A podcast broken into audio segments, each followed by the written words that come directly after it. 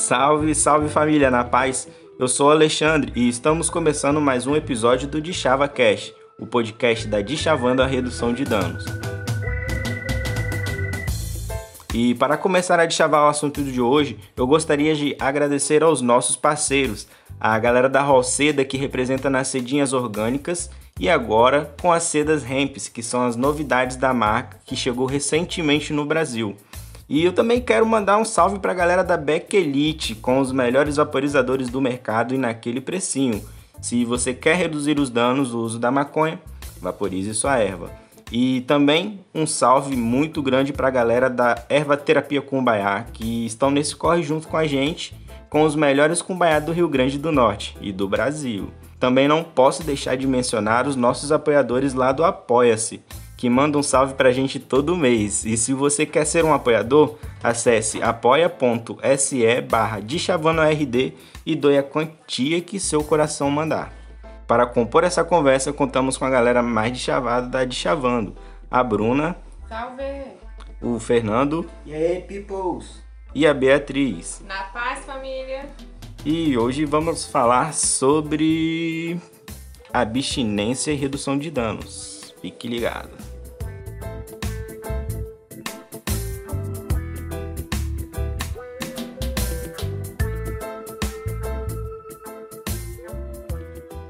Bom, para iniciar, eu acho que a gente tem que falar um pouco é, a definição de abstinência e tentar explicar o que é redução de danos. Eu acho que a gente não vai conseguir fazer isso não, mas vamos é, pelo menos orientar aqui para começar essa conversa.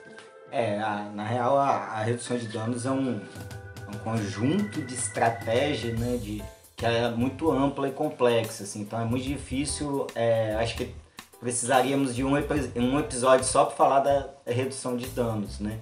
Mas basicamente, né, abstinência, né, se a gente pega lá na origem da, da palavra, né, abster-me, ou seja, né, ficar distante de, de, de algum objeto, nesse caso, né, da droga, e é, a redução de danos propõe, então, um cuidado que ele seja independente do uso de drogas, entendeu? O cuidado se dirige ao usuário e com o usuário.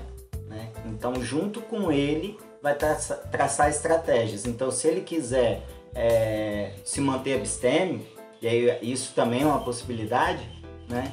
a redução de danos vai ajudar ele nesse sentido também. Tentando explicar bem sucintamente, acho que é isso. Assim. Isso aí, para além da, de estratégias de, de, de cuidado, a RD também pode ser uma política, pode é, também considerado paradigma, enfim, é, é um conceito que ele é, vai para todos os lados que a gente imaginar. Existem várias possibilidades de se entender a redução de danos. E a abstinência, só para ficar claro, não é o sentimento que a pessoa tem quando ela para de usar as drogas, como o Fernando disse, né? É, é o ato dela parar de usar, se abster daquilo. E não se restringe só ao uso de drogas, não, tem outras coisas também. Aqui que a gente está falando somente do uso de drogas.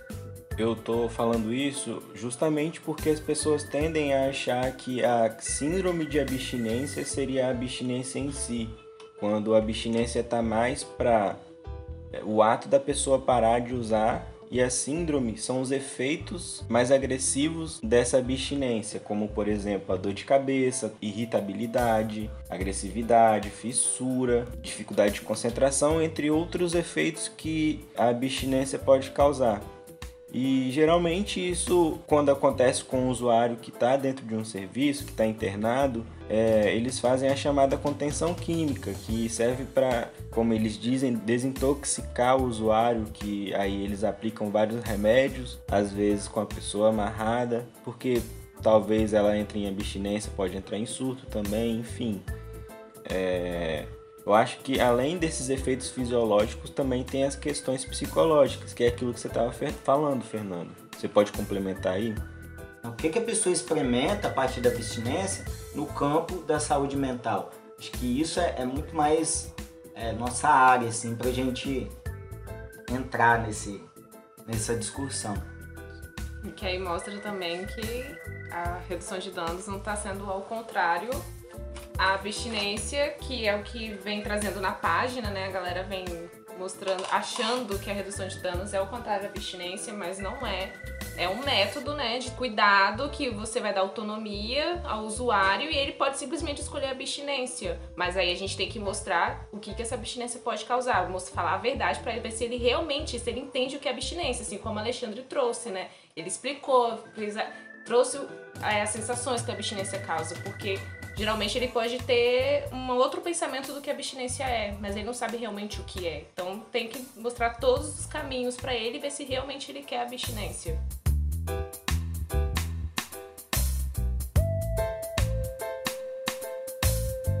É interessante a gente pensar também aonde que é praticado né, esse método né, abstêmio, que geralmente é nas comunidades terapêuticas assim.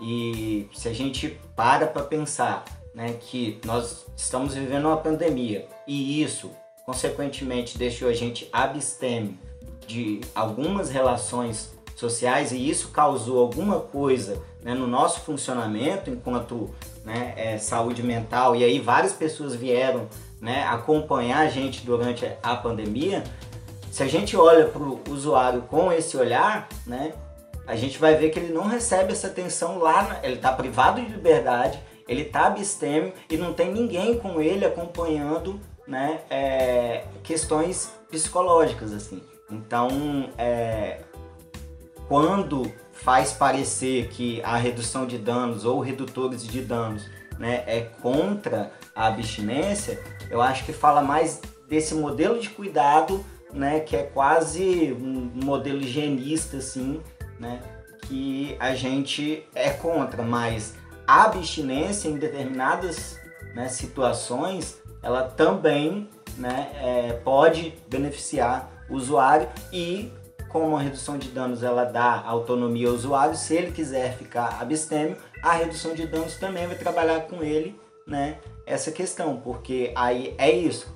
Né, quando você está do lado acompanhando e você né, vai ali é, minimamente sabendo os passos que vai acontecer, a pessoa se sente mais segura e pode lidar, né, atravessar essa situação, essa crise muito mais autônomo assim, da, do seu processo.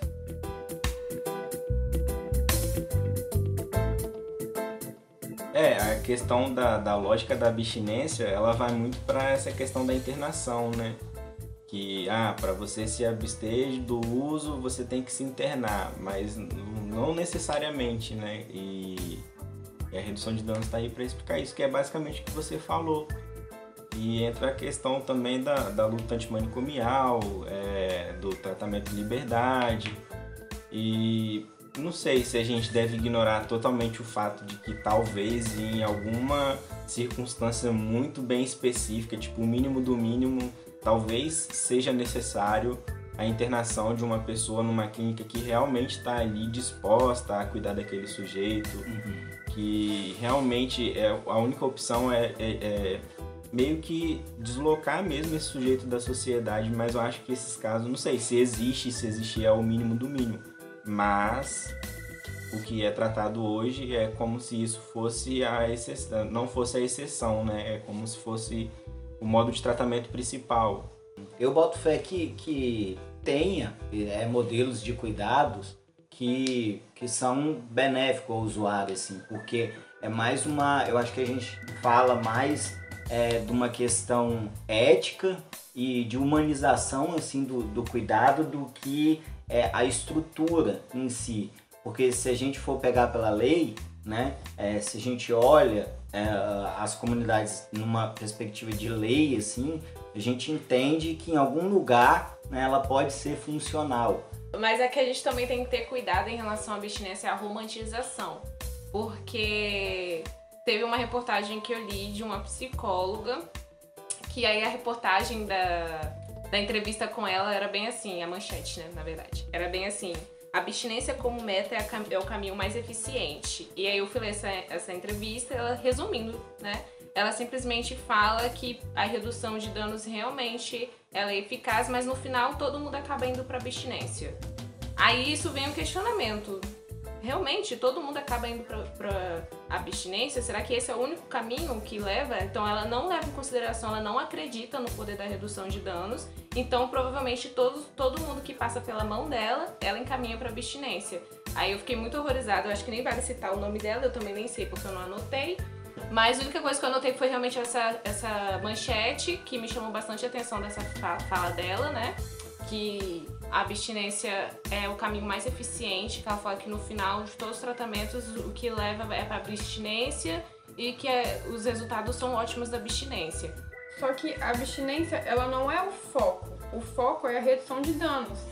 A pessoa acaba parando depois ou é, com a diminuição gradativa ou com a substituição por outra droga no tempo dela, se ela quiser. Se depois, sei lá, uma pessoa que fuma 10 maços de cigarro por dia diminuir para 2 e um dia ela não fumar mais, ela não simplesmente acordou e falou: hoje eu não vou fumar nenhum maço. Ela foi reduzindo no tempo dela, porque a gente tem que entender que o corte é um, é um rompimento muito forte, porque o sujeito, de certa forma, ele tá, aqui, tá usando aquela droga, tá consumindo aquela substância por um motivo. Então, assim, se ele consome essa droga é, de forma abusiva ou, ou, de uma forma que poderia ser, ter sido mais consciente ou mais saudável, é porque de, aquela droga tá, tá tendo um papel ali na vida da pessoa. Você não pode simplesmente retirar. É uma área da vida dele que vai acabar respingando em outras coisas, em, outras, em outros relacionamentos.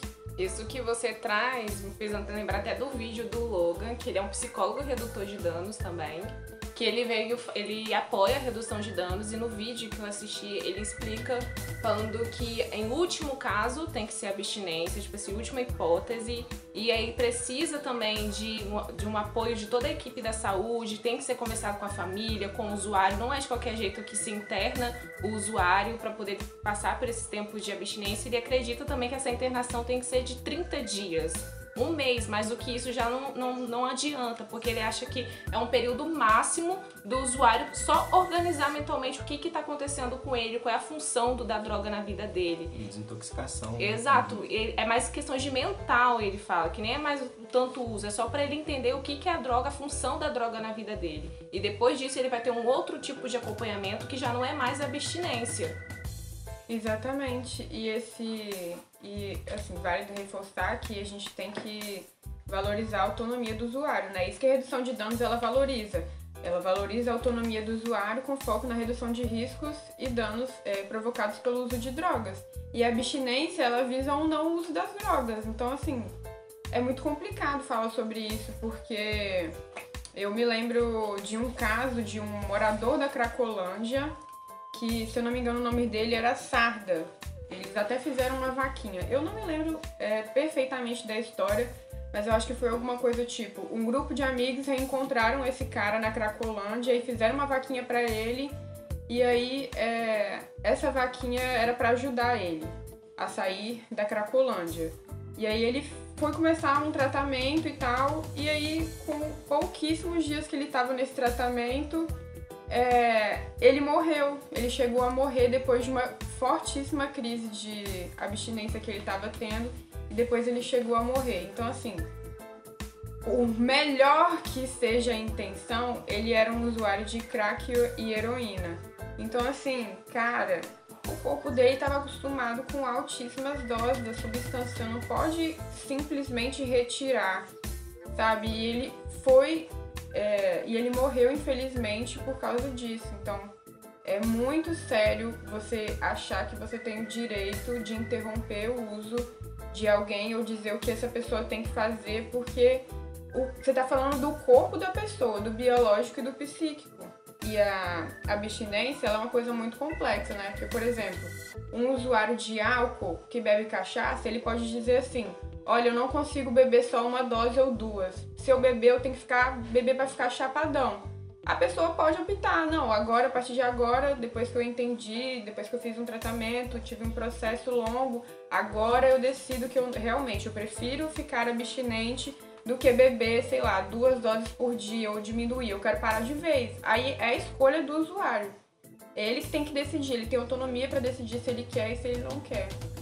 Acho legal também falar que a internação no Brasil ela é regulamentada pela Lei 10.216. é, da- depois da reforma psiquiátrica, né? Ela teve essa, essa regulamentação e aí ela tem três tipos de internação, que é a voluntária, que é quando o próprio usuário deseja, né, ser, é, ir para internação, e também tem a involuntária, que aí pode ser algum parente, alguma é, é, amigos que queiram internar o usuário, mas aí não é de qualquer jeito, precisa passar por uma avaliação médica e é onde que essa equipe médica, né, o psicólogo, o médico, que vão fazer essa avaliação se realmente é necessário o usuário ir para internação. E tem a compulsória, que é o decretado por, pelo juiz. E aí é o pior de todos, acredito, porque o juiz só vai olhar para sua cara e vai falar quanto tempo que você deve ficar internado. Então, sem critério nenhum, não passa por uma avaliação médica, é simplesmente o juiz que vai avaliar o seu caso. O juiz que não sabe nada sobre drogas e redução de dano. Exatamente. E é interessante pensar assim, porque, tipo, nesse contexto né, de, de involuntário, da, da internação involuntária também, é óbvio, não vamos romantizar né, que o, o, o acompanhamento de um usuário crônico, ele é mil maravilhas e é só apoiar, garantir a autonomia dele que está tudo funcionando, não.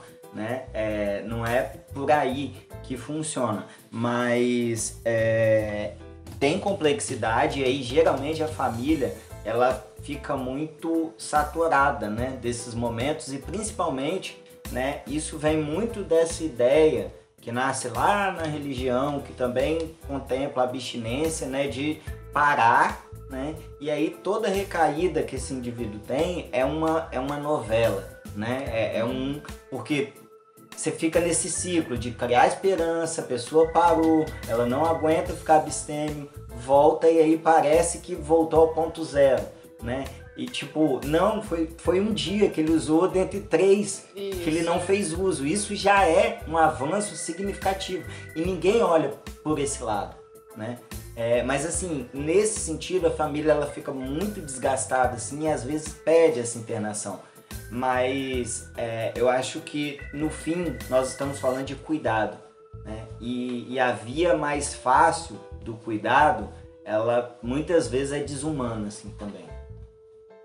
E é o que Beatriz falou, né? Deve-se levar em consideração que é, a internação ela tem que ser a- o último caso. Já tentou de tudo com a pessoa e, entre aspas, não deu certo, então, entre outras aspas, vamos internar.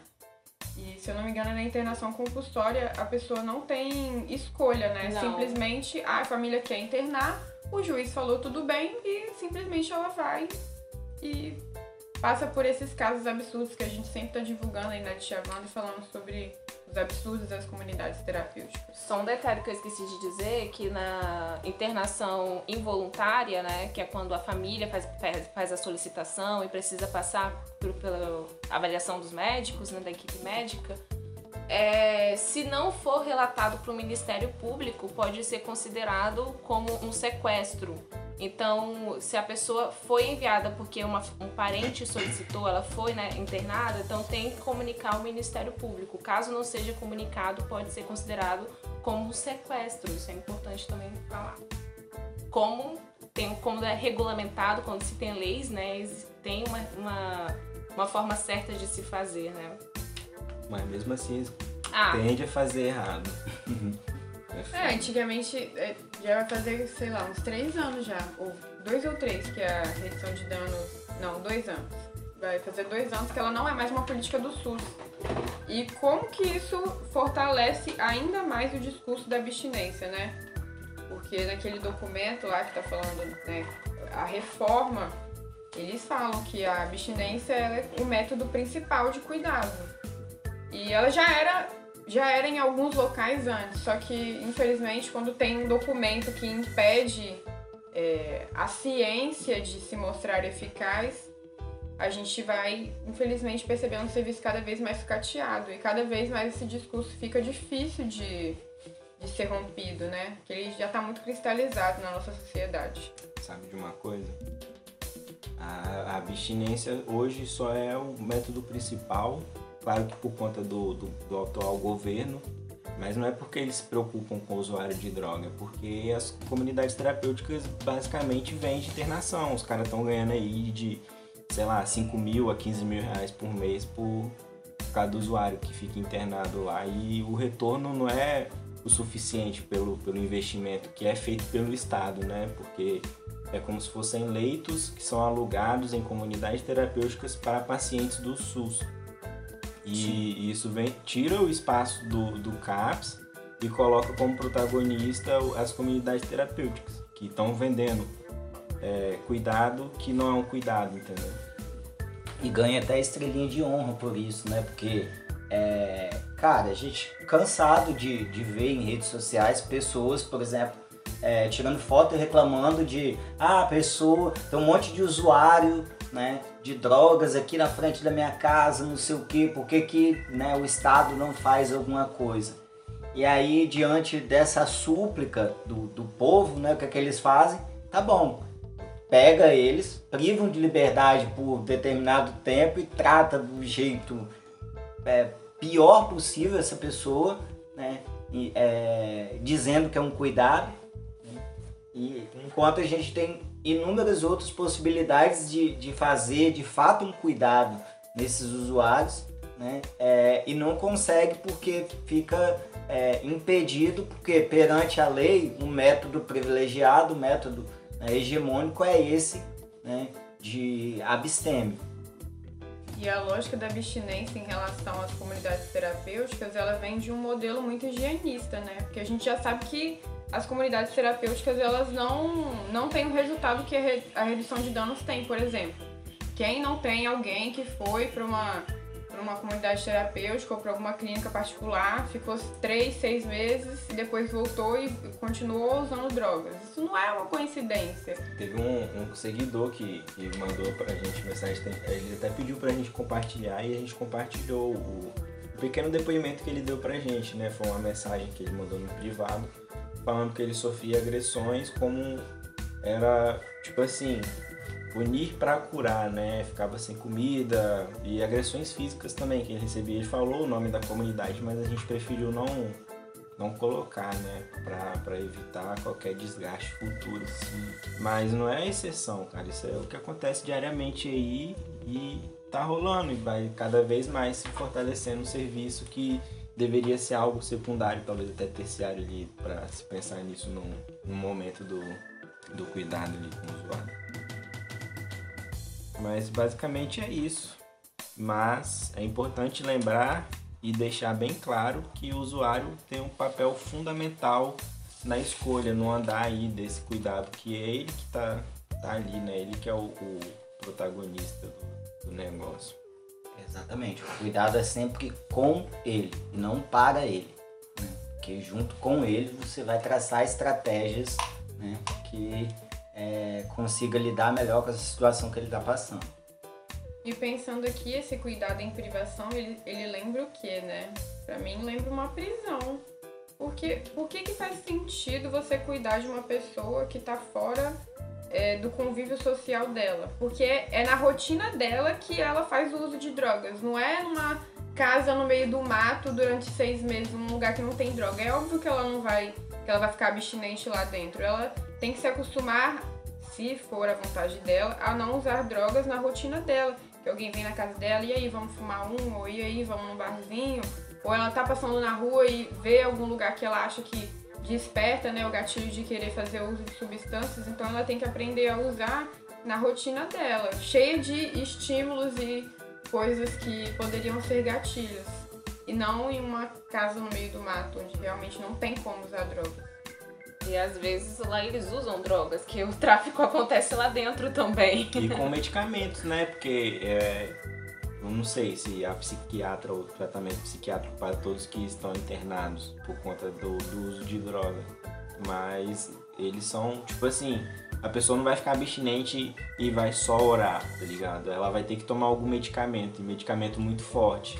E as pessoas às vezes não querem tomar esse medicamento e acaba criando também esse mercado interno ali, né? De Isso. medicamentos entre os pobres usuários que, que fazem trocas, enfim, por comida, sei lá nosso histórico aqui de hospital psiquiátrico prova isso, que existe também, né, contenção química, uma nova contenção de remédio.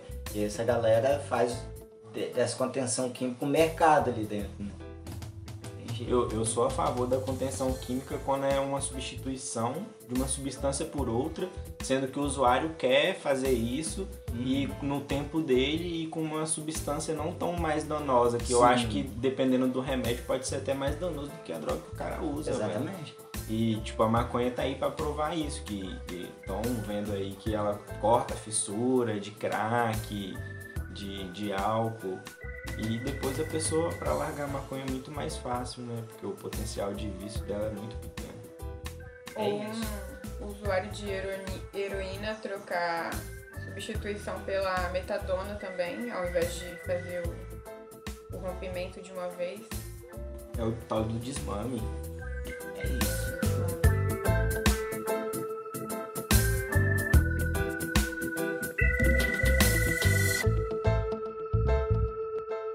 Para finalizar esse episódio, a gente trouxe alguns trechos do relatório da Inspeção Nacional em Comunidades Terapêuticas feita no ano de 2017 pelo Conselho Federal de Psicologia, Ministério Público Federal e algumas outras instituições governamentais.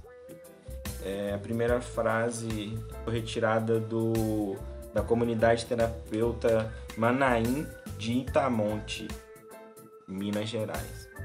Na unidade dos homens, Bananeiras, foi relatado por diversos internos que, no espaço denominado casarão, a disciplina é mais rígida, sendo aplicadas penas como lavar panelas e retirar o colchão do interno que, por exemplo, se recusa a participar dos cultos. Esse trecho foi tirado da inspeção da comunidade terapêutica Peniel de Brumadinho, em Minas Gerais. Em casos de descumprimento de rotina da disciplina, foi relatado que é feita a suspensão do lazer.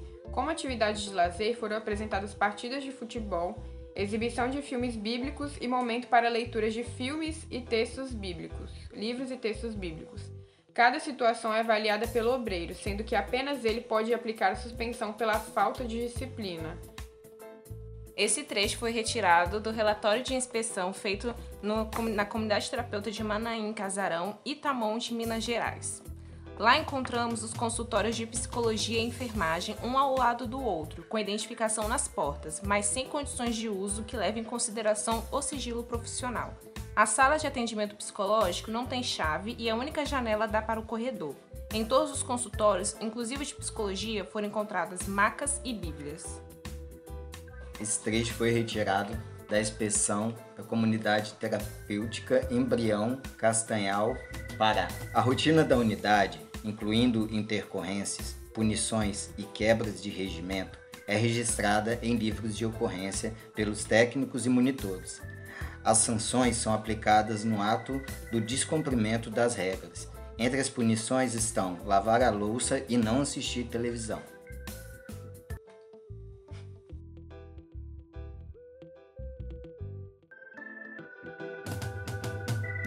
É, depois dessa pedrada aí, eu vim aqui pra dizer que estamos encerrando mais esse episódio. E gratidão por você que ficou até aqui de chavando com a gente. Se você curtiu o tema, não sequela e ativa as notificações lá no nosso perfil no Instagram, porque assim toda vez que tiver um episódio novo, você vai ficar ciente. E só pra lembrar, todo episódio de 15 em 15 dias às quartas-feiras, 20 horas. Beleza? Até mais. Falou! Valeu! Falou, galera! Tchau, galera!